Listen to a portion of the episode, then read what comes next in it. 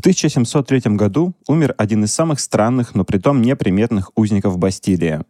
Он провел в заключении больше 30 лет, и к нему всегда был представлен один человек — Бенин де Верн де Сен-Мар, который почти всю карьеру руководил крепостями и гарнизонами. Когда Сен-Мара переводили в другую крепость, то за ним следовал его подопечный, которому предпринимались беспрецедентные меры безопасности. Он дол- не должен был ни с кем говорить, к нему никого не подпускали, а его лицо было скрыто маской. После того, как узник умер, то его похоронили под именем Маршиоли на кладбище Сен-Поль. Очень скоро, спустя пару-тройку лет, к нему на кладбище присоединился его тюремщик, Сен-Мар. Всю одежду странного заключенного уничтожили, стены перекрасили, а металлические вещи расплавили. Несмотря на то, что человек в маске был очень хорошо защищен от контактов с внешним миром, слухи в исправительных учреждениях – обычное дело, и опытные заключенные всегда найдут способ поделиться информацией. Поэтому в памяти обитателей Бастилии надолго остался странный узник. Позднее в Бастилии побывал и Вольтер, властитель дум того поколения, которое совершило французскую революцию. Он долго собирал информацию и пришел к выводу о том, что человек, которого больше 30 лет носило по французским тюрьмам закованным в железную маску, на самом деле был никто иной, как...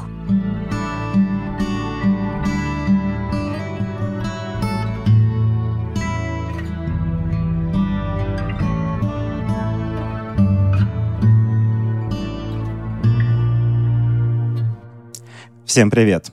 Вы слушаете подкаст «Короче, история». С вами, как всегда, его ведущие Максим и Алексей. Всем привет. Недавно мы попросили вас поучаствовать в выборе темы, и большинством голосов было решено, что мы расскажем о человеке в железной маске. Прошу прощения за неловкий кликбейт во вступлении. Мы сейчас все, мы далее все расскажем подробно. А я снова с рубрикой «Чего бы еще послушать, чтобы голова была на месте». Когда-то, когда подкастинг в России еще не был таким популярным, возник такой формат. Ламповые беседы обо всем в уютной компании. Это обсуждение фильмов, игр, технологий, книг, научных теорий, музыки. Сейчас подкастов очень много, и подобные подкасты появляются каждый день. Но мне нравится слушать только те из них, которые прошли испытания временем. Это, например, «Завтракаст». Мне он нравится за фирменный юмор и темы, которые ребята обсуждают. Ну, примерно как у нас с историей. Вот мы можем сразу после битв между греческими городами начать рассказывать о какой-нибудь секте в США. А «Завтракаст» может начать выпуск с обсуждения нового айфона, продолжить советами по ремонту, а закончить выбором пива на вечер.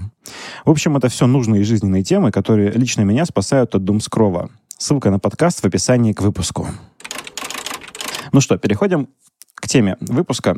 И давайте, я думаю, с чего начать. Давайте сразу скажем, Вопреки тому, что изображено на обложке выпуска, вопреки заголовку выпуска, вопреки всему, что мы слышали и видели о железной маске, эта самая маска, конечно, не могла быть железной, потому что ни один самый крепкий человек не смог бы протянуть в ней 30 лет.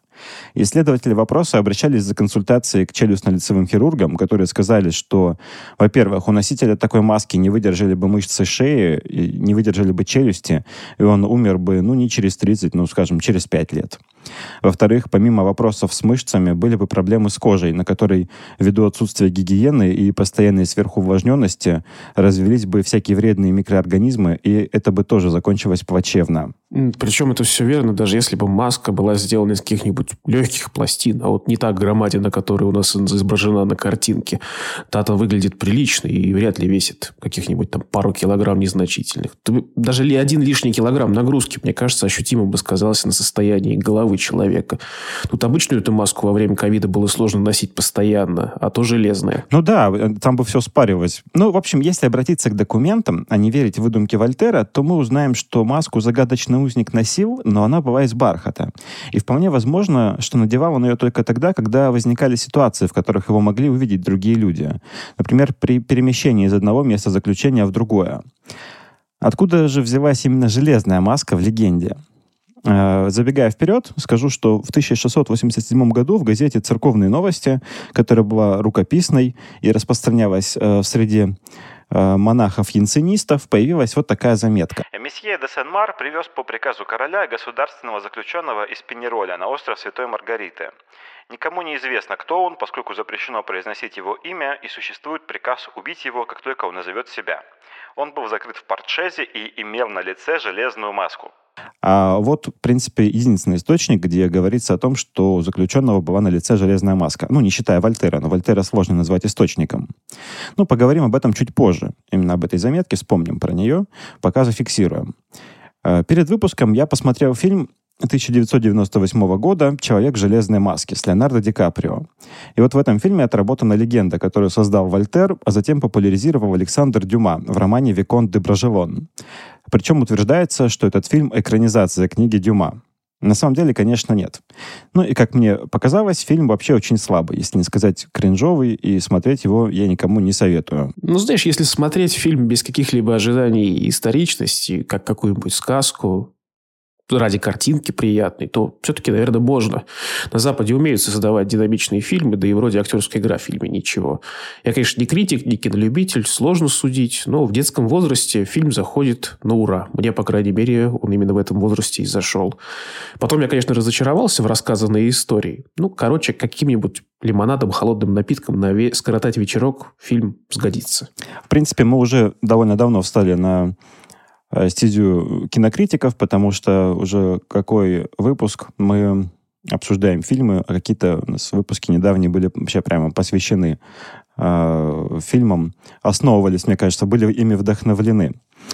А, ну, да ладно. Э, на самом деле, дело ваше, смотреть или нет. А, мы дали противоречивые оценки. А, в общем, и в фильме, и в Э, книге Александра Дюма утверждается, что узником в маске был брат-близнец короля Франции, Людовика XIV. И что про этого близнеца больше никто не знал, а, кроме короля и тюремщиков человека в железной маске. И вот отсюда такие меры предосторожности, потому что он мог потребовать свои права на престол. А, но историки ни на миг не допускают, что это может быть правдой. Во-первых, представьте, как вообще можно скрыть факт рождения близнецов в королевской семье. А, и учтите при этом, что половая жизнь матери короля Людовика XIV, Анны Австрийской, была очень хорошо задокументирована в силу того, что король-отец подозревал ее в неверности, э, как супружеской, так и в неверности государству. Достаточно того, что в браке с королем она рискнула сходить на свидание с англичанином Джорджем Вильерсом, герцогом Бекингемом, и об этом прознали. А еще она вела переписку с Филиппом IV, своим братом, королем Испании, и это была не просто переписка родственников. В письмах она рассказывала своему брату о военных планах Франции, поскольку была хорошо погружена в состояние дел. И это тоже стало известным. Поэтому еще задолго до беременности король относился к ней крайне подозрительно, и за Анной велось вполне серьезное наблюдение. Вообще брак Людовика XIII Анны Австрийской сложно назвать хорошим. Обвенчались рано, особой любви к друг другу они не питали.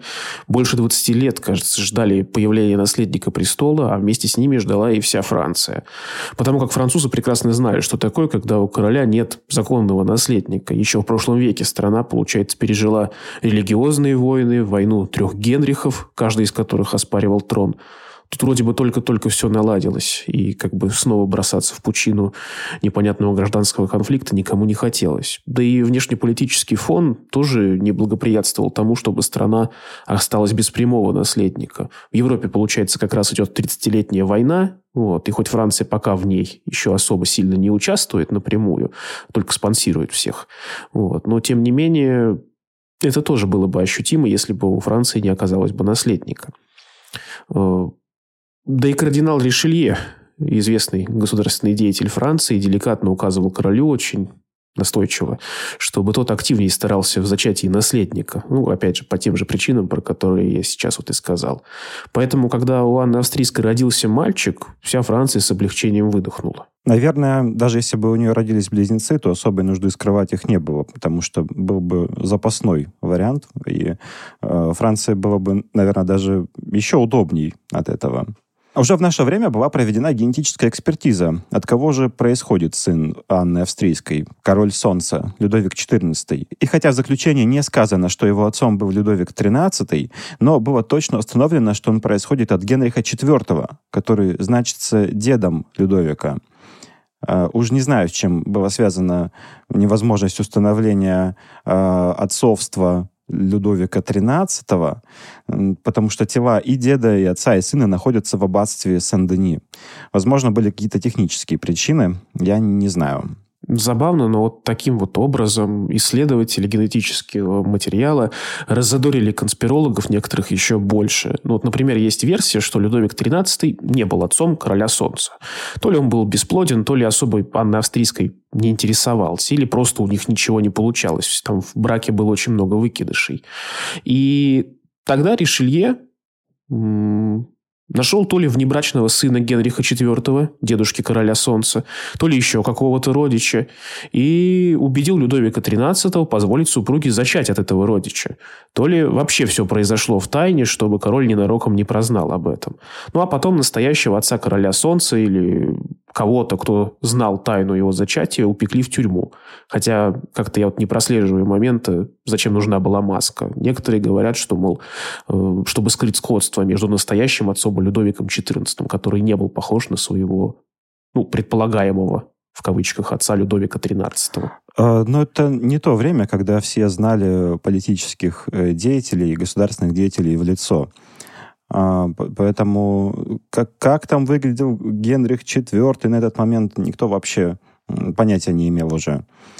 А, это еще, может быть, в Риме там по монетам можно было как-то установить, да и то я сильно сомневаюсь. В общем, подводя итог, нужно сказать, что загадочный узник, похороненный под именем Маршиале, во-первых, э, не носил... А, Маршиоле. А, во-первых, не носил железной маски, а во-вторых, точно не был братом короля, что бы там ни писал Вольтер. Э, почему же знаменитый мыслитель выдал все-таки именно такую информацию? У Вольтера были кое-какие источники, на которые он мог, опир- мог опираться в своем исследовании. Но, скорее всего, находясь в Бастилии, он по большей части руководствовался слухами. А это весьма сомнительно. А еще все, кто мог чего-то знать о таинственном узнике или мог с ним соприкасаться в тюрьме, были мертвы уже несколько лет или давно покинули стены Бастилии. Э, Маршиоли умер в 1703 году, а Вольтер побывал впервые в Бастилии в 1717 году, то есть спустя 14 лет. Затем он побывал э, в Бастилии спустя год, а затем и в 1726 году. Вызывает сомнение, что, находясь там в заключении, он работал с документами. А слухи за это время могли обрасти такими подробностями, что отделить зерна от плевел у них было бы весьма затруднительно. Например, один из арестантов Бастилии, Константин де Ранвиль, протестант, э, которого обвинили в шпионаже, он находился в заключении в Бастилии с 1702 по 1713 год. Он довольно достоверно описал некоторых э, э, некоторых обитателей Бастилии, например, тюремщика Железной Маски Сен-Мара, аббата Жиро, который, вероятно, исповедовал и причащал и нашего героя, совершенно точно отпевал его. Э, говоря, однако, о железной маске, э, Константин Деранвиль путается и говорит, что этот человек освободился спустя два или три месяца после того, как он первый раз увидел его, случайно столкнувшись с ним в коридоре. То есть э, даже обитатели Бастилии, вот когда пишут мемуары, то путаются. То есть те, которые сидели одновременно с э, загадочным узником. А Вольтер, ну, он не мог обладать достоверными сведениями и максимум э, мог э, общаться с людьми, которым э, рассказали те, кому рассказали там люди, которые сидели с э, железной маской. Что же на самом деле стояло за заключениями Вольтера? Это попытка продать свои тексты на хайпе? Или, может быть, он добросовестно ошибался? Или, наоборот, решил всех запутать? А для чего ему вообще это было нужно? У него какая-то личная неприязнь была к королю солнца. Вольтер известен как человек, который активно раскачивал лодку и ненавидел старый режим. А Людовик XIV был одним из самых одиозных представителей старого режима. Он прославился как человек, который сделал моду государственным делом и тратил огромные деньги на то, чтобы Версаль сиял покруче, чем дома восточных правителей. Ну и Вольтер вот таким образом нам сообщает, что Людовик XIV, помимо всего прочего, был еще и настолько сволочью, что упрятал своего брата и приказал держать его до самой смерти в нечеловеческих условиях. Александр Дюма в цикле о мушкетерах вторит Вольтеру и говорит нам, что под маской содержался брат-близнец Людовика XIV по имени Филипп. Это забавно, учитывая, что у Анны Австрийской был настоящий сын по имени Филипп. Но тот же Дюма в другой книге перечисляет нам всех возможных кандидатов на роль человека в маске. Э, хотя он не, Дюма не был первым, кто это сделал. а, все-таки этот факт заслуживает внимания. Сейчас есть множество версий, кто же был этим узником. Большинство кандидатов — это знатные люди. А, однако даже Вольтер в своем исследовании, э, когда он выясняет, в каком году мог начаться срок заключения человека в железной маске, пишет про какие-то годы, что вот э, этот год мы исключаем, потому что э, тогда не, не по всей Европе не пропало ни одного знатного человека.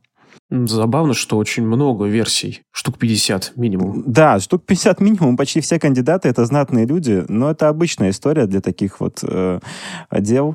Э, предполагать, э, что это кто-то знаменитый. Мне кажется, что даже в деле Тамам Шут э, есть кто-нибудь знаменитый какой-нибудь персонаж. Хотя это может быть, вполне себе может быть какой-нибудь неприметный электрик, как в деле Тамам Шут, например. А, есть еще история про Каспара Хаузера, которую мы как-нибудь расскажем вам. Мы хотели сделать ее в этом выпуске, но вот она в голосовании не прошла. А, там речь идет о молодом человеке, крайне молодом, а, обнаруженном на площади. Вот он не знал никаких э, слов, мог очень мало слов, точнее, мог произнести. А, такой вот ребенок Маугли выяснилось, что его держали в заперти, и там тоже были придуманы тысячи версий, а, кем он мог быть, и в основном они сводились к тому, что он представитель какого-то знатного рода, хотя это вовсе не обязательно давайте сейчас отнесемся с документами. А, перейдем от мифов и легенд к тому, какие факты есть в нашем распоряжении. Ведь вся эта история могла быть с самого начала выдумкой Вольтера. На самом деле есть документы, по которым видно, что побывав э, в течение почти 30 лет в четырех крепостях, э, узник и его тюремщик Сен-Мар наконец оказались в Бастилии. Бастилия — это четвертая крепость в этой карьере. Мне кажется, вот на этом как раз стоит акцентировать внимание, потому что многие думают, что узник железной маски изначально находился в Бастилии. Вот, а он на самом деле не все время свое пробовал в этой крепости, только, можно сказать, под конец жизни. И если принимать на веру версию в брата-близнеца Людовика, то выглядит странным, что столь важного узника отослали подальше от страны, чуть ли не на границу. Обычно таких людей, считай, претендентов на престол держали у правителя под носом, чтобы ими никто не воспользовался. А если ими начинали пользоваться, то правитель смог бы хотя бы на это быстро, оперативно отреагировать. Ну или вообще таких претендентов убивали, без особой жестокости, но и без сожалений. Ну да, в, в духе Макиавелли.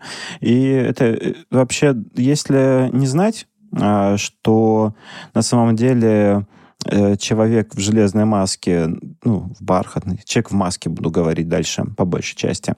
А если не знать, что он находился где-то вот на краю страны, а изначально там э, держать в уме только Бастилию, то, конечно, версия про королевского родственника или там вообще брата кажется вполне себе убедительной. А, но на самом деле э, в Бастилии он оказался только в 1698 году, 18 а, сентября, и об этом королевский наместник Бастилии Этьен Дююнка сделал запись. А, правильно будет сказать Дюжунка, но у меня вот так губы устанут все время складываться. Э, и, значит, вот э, о чем была его запись. В четверг, 18 сентября, в 3 часа пополудни, месье де Сен-Мар, начальник крепости Бастилия, прибыл к месту своего нового назначения с островов Святой Маргариты и Сен-Анора, имея при себе в носилках старого заключенного, который был с ним еще в Пенероле, которому он велел постоянно быть в маске, имя которого не произносилось, и которого он по выходе из носилок велел поместить до наступления ночи в первую камеру башни Дева Базиньер,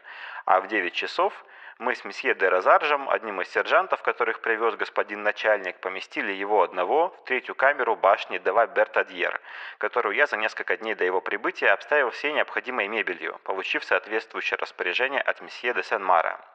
Новому заключенному будет прислуживать и заботиться о нем месье де Розарш, а кормить его должен господин начальник крепости. А, можно ли сомневаться в подлинности этой записи? Пожалуй, что у нас нет оснований для этого. Дююнка был добросовестным служакой, и эта запись ничем не выбивается из его рутинной деятельности – помимо того, что он с прилежанием выполнял свои функции по, скажем так, заселению новоприбывших заключенных, он также старательно добивался и освобождения для них, так как зачастую начальство забывало о том, что кого-то из узников Бастилии пора и освободить. И это тоже указывает на добросовестность месье Дююнка. А после него остался журнал, в котором он регистрировал э, и прибытие, и убытие заключенных, в том числе, когда их выносили вперед ногами или как там тогда полагалось делать. Константин Деранвиль, о котором мы уже писали выше, который сообщил нам ошибочные сведения о господине в маске, тем не менее пишет о Дююнка примерно то, что писали о нем и остальные. Человек приятной наружности, мягкий, добрый и честный. Э, Гатьен Куртиль де Сандра, человек, который написал э, фальшивые мемуары Д'Артаньяна, которыми вдохновлялся Александр Дюма, э, тоже отзывался о Дююнка хорошо – добрый человек не обязательно честный, но, тем не менее, запись о Сен-Маре и его заключенном ничем не выбивается из множества остальных э, в журнале Дююнка. Да мне кажется, у этого Дююнки не было причин врать. Ну, разве что только его специально не подкупили. Ну, мне кажется, он рисковать бы не стал. А, да, конечно, потому что это опять-таки э, это не выглядит похожим на подделку. И вот сейчас дальше еще несколько, несколько э, документов сообщим о, о сведениях, которые получены из других документов. В принципе, все друг с другом нормально так соотносится. А в этой заметке обращает на себя внимание, что автор Дьюинка занимает высокую должность королевский наместник Бастилии, но ему нельзя ни видеть лицо заключенного, ни даже узнать его имени. Таким образом, Сен-Мар в вопросах, касающихся своего заключенного, оказывается круче второго человека в Бастилии – а максимум, что узнал Дююнка, это то, что узник находился под охраной Сен-Мара в крепости Пенероль, Северная Италия, а затем на острове Святой Маргариты. Э, это уже важная зацепка, по которой можно попробовать размотать клубок, но Дююнка это было ни к чему. Мы знаем, что Сен-Мар командовал крепостью Пенероль, но потом его перевели в крепость Экзиль, о которой Дююнка не сообщает. Уже потом из переписки Сен-Мара с начальством стало ясно, что человек в маске перемещался с ним вслю, э, всюду, вслед за всеми повышениями, притом не был его слугой, а был э, веренным ему лично заключенным. Из заметки также следует, что узника посадили в башню де ла Бертадьер. Там было не так уж плохо по сравнению с остальными местами в Бастилии, э, потому что в камере было окно, это уже хорошо. То есть не люкс, конечно, но неплохо. Потому что большинство мест в Бастилии имели не окна, а бойницы в соответствии с изначальным предназначением крепости. Потому что Бастилия изначально была оборонительным сооружением, там была не только тюрьма, но и склад оружия. Поэтому в самом начале революции Бастилию пошли брать именно для того, чтобы взять там оружие. В отличие от других тюрем, в Бастилии еще неплохо кормили. За этим следила корона. Так что последние годы жизни человека в маске были ну, относительно неплохими, если если сравнивать их с предыдущими местами, где ему довелось находиться. Что, опять же, на мой взгляд, указывает на то, будь узник королевских или каких-нибудь суперблагородных, суперважных кровей, его бы все-таки держали в Бастилии, в каких, в каких-никаких, но все-таки приемлемых условиях, а не таскали бы по стране. Да, да, и кроме того, его держали бы в условиях получше, даже в той же Бастилии, потому что так-то на самом деле э, он не в как, ну, находился в вполне себе средних условиях, или даже ну, ниже среднего, мне кажется. Э, последних лет в Бастилии судьба отвела узнику не так много, всего пять. 19 сентября 1703 года человек в маске умер. От чего, каким образом, мы не знаем. Дью Юнка написал об этом так. Спустя пять лет после прибытия в Бастилию 19 ноября 1703 года человек в маске умер, сраженный внезапной болезнью. А во втором реестре, в котором регистрировались случаи смерти и освобождения заключенных, Дююнка записал. В четверг 19 ноября 1703 года таинственный заключенный, постоянно носивший маску из черного бархата, которого мсье де Сен-Мар, прибыв с острова Святой Маргариты, привез с собой и которого он охранял долгое время, Накануне, возвращаясь с мессы, почувствовал себя плохо и сегодня в 10 часов вечера умер. Месье Жиро, наш капеллан, незадолго до смерти причастил его, и сей неведомый заключенный, столь долго находившийся под стражей, в 4 часа пополудни 20 ноября был похоронен на кладбище Сен-Поль нашего прихода. В книге регистрации смертей указали имя, которого не знают ни месье Деразарш, комендант, ни месье Рeye, хирург, поставивший, поставивший свои подписи. То есть там было указано имя, которого, имя заключенного, которого до этого никто не слышал. А, приписка на полях. Впоследствии я узнал, что в реестре в качестве имени указали месье де Маршиель и что на похороны выделили 40 ливров. Маршиель — это такой офранцуженный вариант э, имени Маршиоля. 40 ливров — это стоимость э, гроба, савана и мессы по усопшему. а место составляло половину стоимости. В приходе Сен-Поль, в ведении которого находилось кладбище, осталась вот такая запись. 19. Маршиоле, 45 лет или около того, умер в Бастилии, и тело его погребено на кладбище прихода Сен-Поль 20 числа сего месяца в присутствии месье де Розаржа, коменданта Бастилии, и месье Рейе, хирурга Бастилии, которые подписались. А, то есть, в принципе, документы соотносятся друг с другом нормально. Это вообще очень классный пример а, того, как письменные источники, а, составленные не намеренно, то есть это не какая-то летопись, это не какой-то писец что-то там написал, а, а это именно документы, которые так скупо, сухо фиксируют факт выбытия человека из Бастилии и из жизни. И они между друг другом все прекрасно соотносятся, вплоть до того, что Э, комендант Бастилии и месье Рейе упоминаются и у Дююнка, и в приходе, в документах прихода Сен-Поль. Э, и там даже находятся подписи. Найти могилу Маршиоли пытались все, кому не лень, но, как вы понимаете, тщетно. Наверное, этот узник остался бы безвестным, если, если бы не Вольтер. Мне вот интересно, что же это все-таки за болезнь была, которая так стремительно скосила человека в маске. Все-таки, если бы он там э, шел к своей смерти ну, скажем так, не один день, не столь внезапно, наверное, бы все-таки были бы записи о том, что ему стало плохо. А черт его знает. Хотя, конечно, такая внезапная смерть э, позволяет конспирологам, опять же, делать выводы, что его отравили. Ну, оставим это на совести конспирологов. Потому что случаи такой вот внезапной смерти это не что-то уникальное в истории человечества. Интерес к человеку в маске привел к изучению переписки Сенмара с его начальством. То есть, опять, по, э, сейчас вот эту мысль хочу э, еще раз подчеркнуть, что вот э, эти документы, которые сейчас перечислил, то есть э, записи Дьюнка, записи в приходе Сен-Поль, они сами по себе, в них нет ничего экстраординарного. Э, но интерес, э, который поднял Вольтер, он привел к изучению переписки Сен-Мара с его начальством. Давайте немножко пару слов скажем о том, кто такой вообще Сен-Мар, тюремщик, э, узника в маске. Это бывший мушкетер, который удачно женился и благодаря родственным связям постепенно продвигался по карьерной лестнице. Первым местом, где он смог себя проявить, была крепость Пенероль в Северной Италии, которая на момент э, службы там Сен-Мара принадлежала Франции. Там в его ведении находило, находились э, восемь заключенных, и, судя по всему, один из них и перемещался за ним всю службу. Но так как мы знаем о том, что кто-то из них умирал, а кто-то освобождался, а о судьбе некоторых э, нет ни слова, то можно сопоставить некоторых, неизв... некоторых э, заключенных с таинственным узником. А, о, поподробнее об узниках Сенмара мы поговорим в послекасте. Но кроме вот известных э, встречаются, встречается пара неизвестных, э, которых э, называли просто заключенными из Нижней башни. Пристальный интерес историков э, позволил все-таки разузнать э, о них больше. Э, вероятнее всего, вот эти двое заключенных из Нижней башни э, были слугами Николя Фуке, который был министром финансов Франции. Ну, или, если точнее, его должность называлась суперинтендант финансов.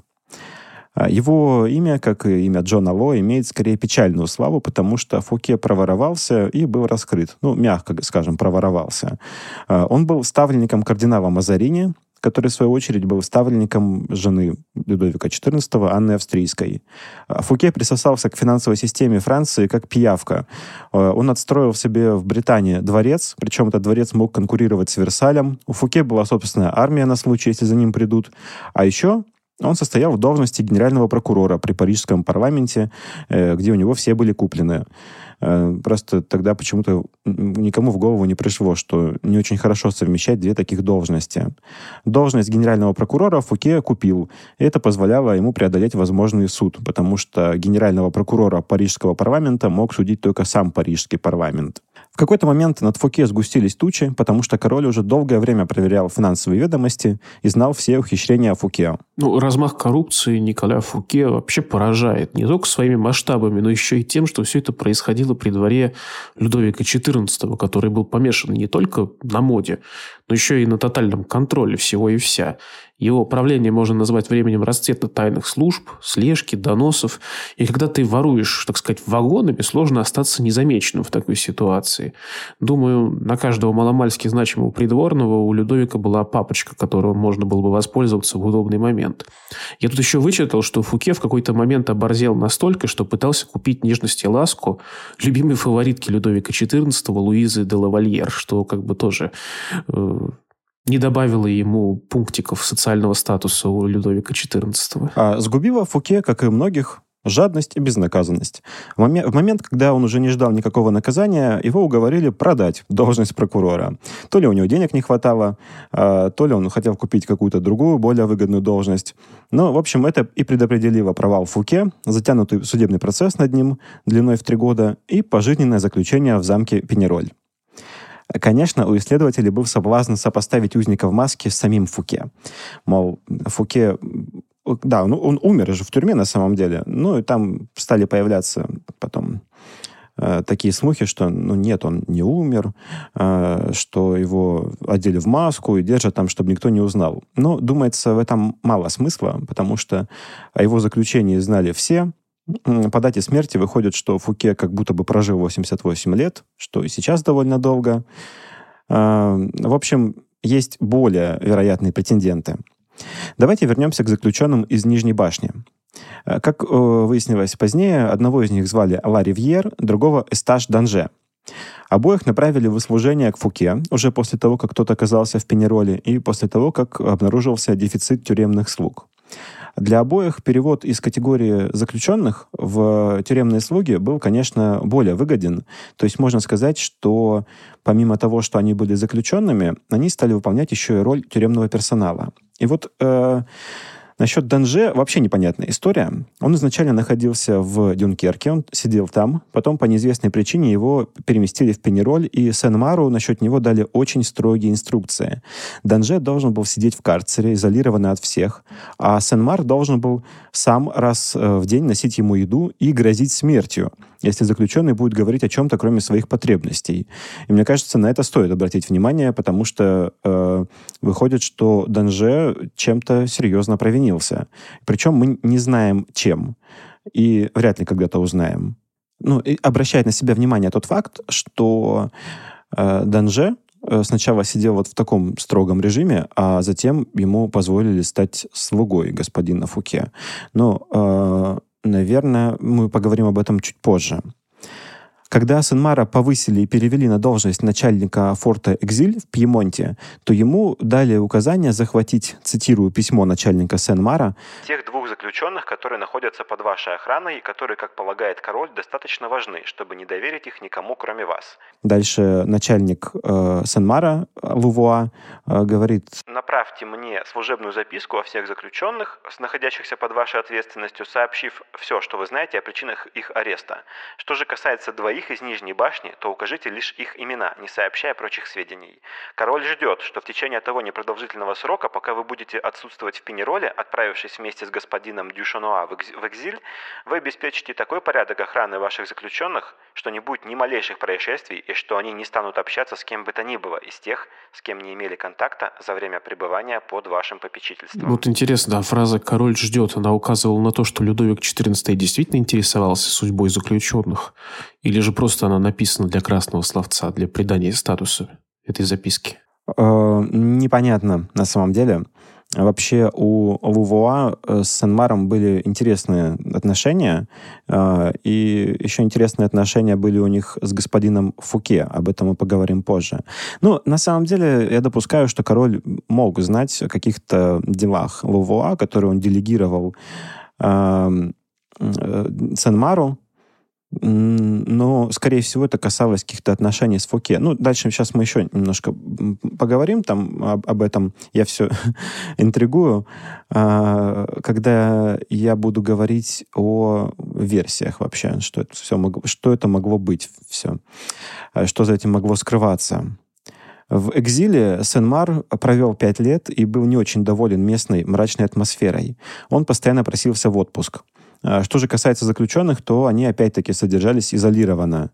Их лишили даже права видеться со священником, а, потому что им разрешалось исповедоваться только по разрешению короля и в случае приближения смерти, что означало, что им нельзя будет праздновать даже Пасху, поскольку до причастия без исповеди не допускают. А, ну, еще важный факт. В форте Экзиль умер один из этих двух заключенных. Кто это был точно, мы не знаем. Однако в одном письме начальник Сен-Мара называет важного узника как «тот, кто провел вас в заключении 20 лет». И вот эта фраза позволяет вычислить, что это был Эстаж Данже. И, кстати, да, Фуке это точно уже не мог быть, потому что Фуке умер в Пенероле к моменту переезда. То есть, э, скорее всего, э, умер Ла Ривьер, а Эстаж Данже остался, и уже вот у нас, то есть таким образом остается только один претендент на роль человека в маске. В принципе, мы уже его раскрыли, и поэтому сейчас нужно э, рассказать только о том, что происходило с э, человеком в маске э, перед Бастилией. Спустя пять лет Сен-Мар переезжает на новое место, остров Святой Маргариты, где были морской воздух, солнце и прочие курортные радости. При переезде заключенного по настоянию начальства перевозят в портшезе. Это такой закрытый э, ящик э, с ручками, которые несут по паре человек с каждой стороны, как носилки. Э, портшез, как следует из писем, нужен был для того, чтобы заключенного никто не видел и никто с ним не общался. А вот я немножко раньше, в начале практически выпуска, говорил о том, э, что новости о человеке в маске все-таки просочились в газету инсценистов, и в газете было написано о заключенном, которого Сен-Мар привез на остров Святой Маргариты в Портшезе в железной маске. Ну что ж, может быть, вот в этом путешествии на заключенном и вправду была железная маска. Но чтобы он провел в ней все 30 лет, это абсолютно исключено в силу медицинских причин. Ну и надо обратить на себя внимание, что несмотря на все меры предосторожности, информация о человеке в маске, которого перевозили в Портшезе, все-таки просочилась наружу. Если бы он был королевским близнецом, то я думаю, что э, это просочилось бы 100%. Вообще, это очень такой красноречивый случай, который показывает, что э, заговоры имеют свойство раскрываться, потому что кто-нибудь да проболтается. Ну, здесь совершенно точно был заговор на то, чтобы держать заключенного в маске, э, на то, чтобы э, изолировать его от внешнего мира, только мы не знаем по каким причинам. Э, и кем же был этот загадочный стаж Данже? Он появился в крепости Пенероль в 1669 году. Начальство, как я уже говорил, проинструктировало Сен-Мара о том, чтобы содержать его в условиях строгого режима. Э, камера ему полагалась двойными дверями, а Сен-Мар должен был сам носить ему пищу. А, тот факт, что Данже по указанию начальства отрядили в слуги господину Фуке, вызывает непонимание, потому что Фуке опасный заключенный, за которым нужно было непрестанно приглядывать. А в отношении Данже до этого был введен режим строгой изоляции. Как так? Что-то, какое-то противоречие, кажется. Ну, тут надо обратить внимание на два факта. А, во-первых, Начальник Сен-Мара Лувуа, когда приезжал в Пенероль, то подолгу болтал с Фуке и, видимо, доверял ему не меньше, чем Сен-Мару. Ну, такой вот привилегированный заключенный. И это вообще такой классический случай, когда какой-нибудь заключенный, э, такой, такой статусный, э, въезжает в исправительное учреждение, и начальство это, этого учреждения не знает, как себя вести вообще. Начинает перед ним как-то бледнеть, э, потому что ну, непонятна дальнейшая судьба такого заключенного.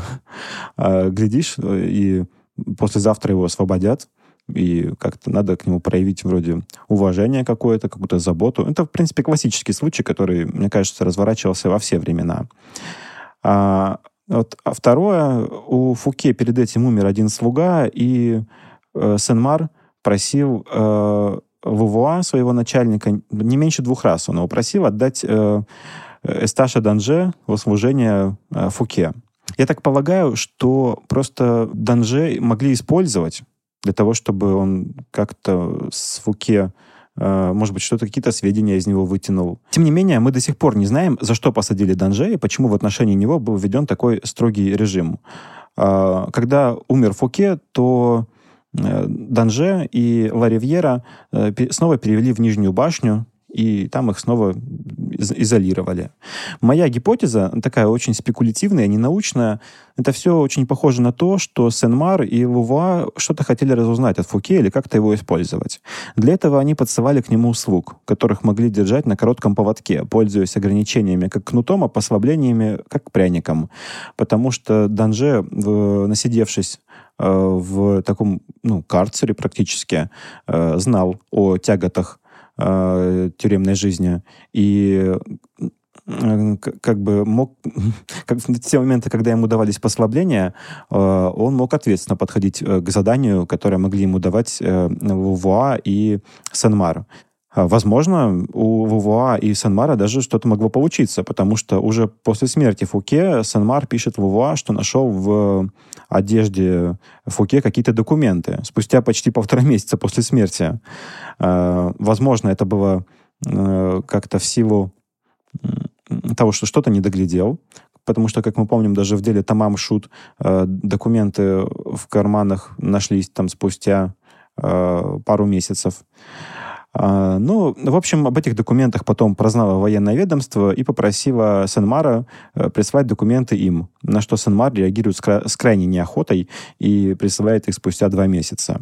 В общем, что-то могло мутиться в крепости Пенероль, и что именно, я не знаю, но, э, скорее всего, э, Сен-Мар, Лувуа, Данже и Ла Ривьер оказались вмешаны в это, как мне кажется.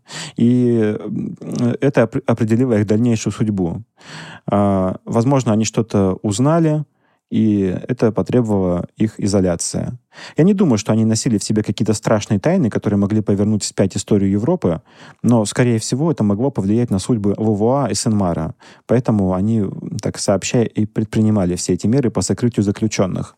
А то, что Лувуа ссылается на короля, ну, на самом деле, это мы об этом знаем только из письма самого Лувуа а, о том, что король как-то был заинтересован э, лично в судьбах этих двух заключенных, у нас больше нет ни- никаких сведений.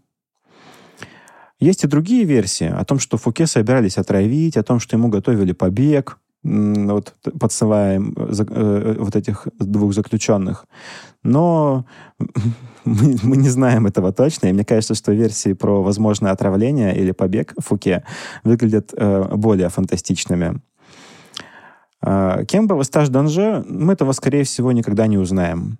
Однако есть множество версий, а, которые появились, как только вот вышли на этого человека, потому что это, ну, тот факт, что Данже мог носить маску, это история не, она не сегодня стала известна, а довольно давно.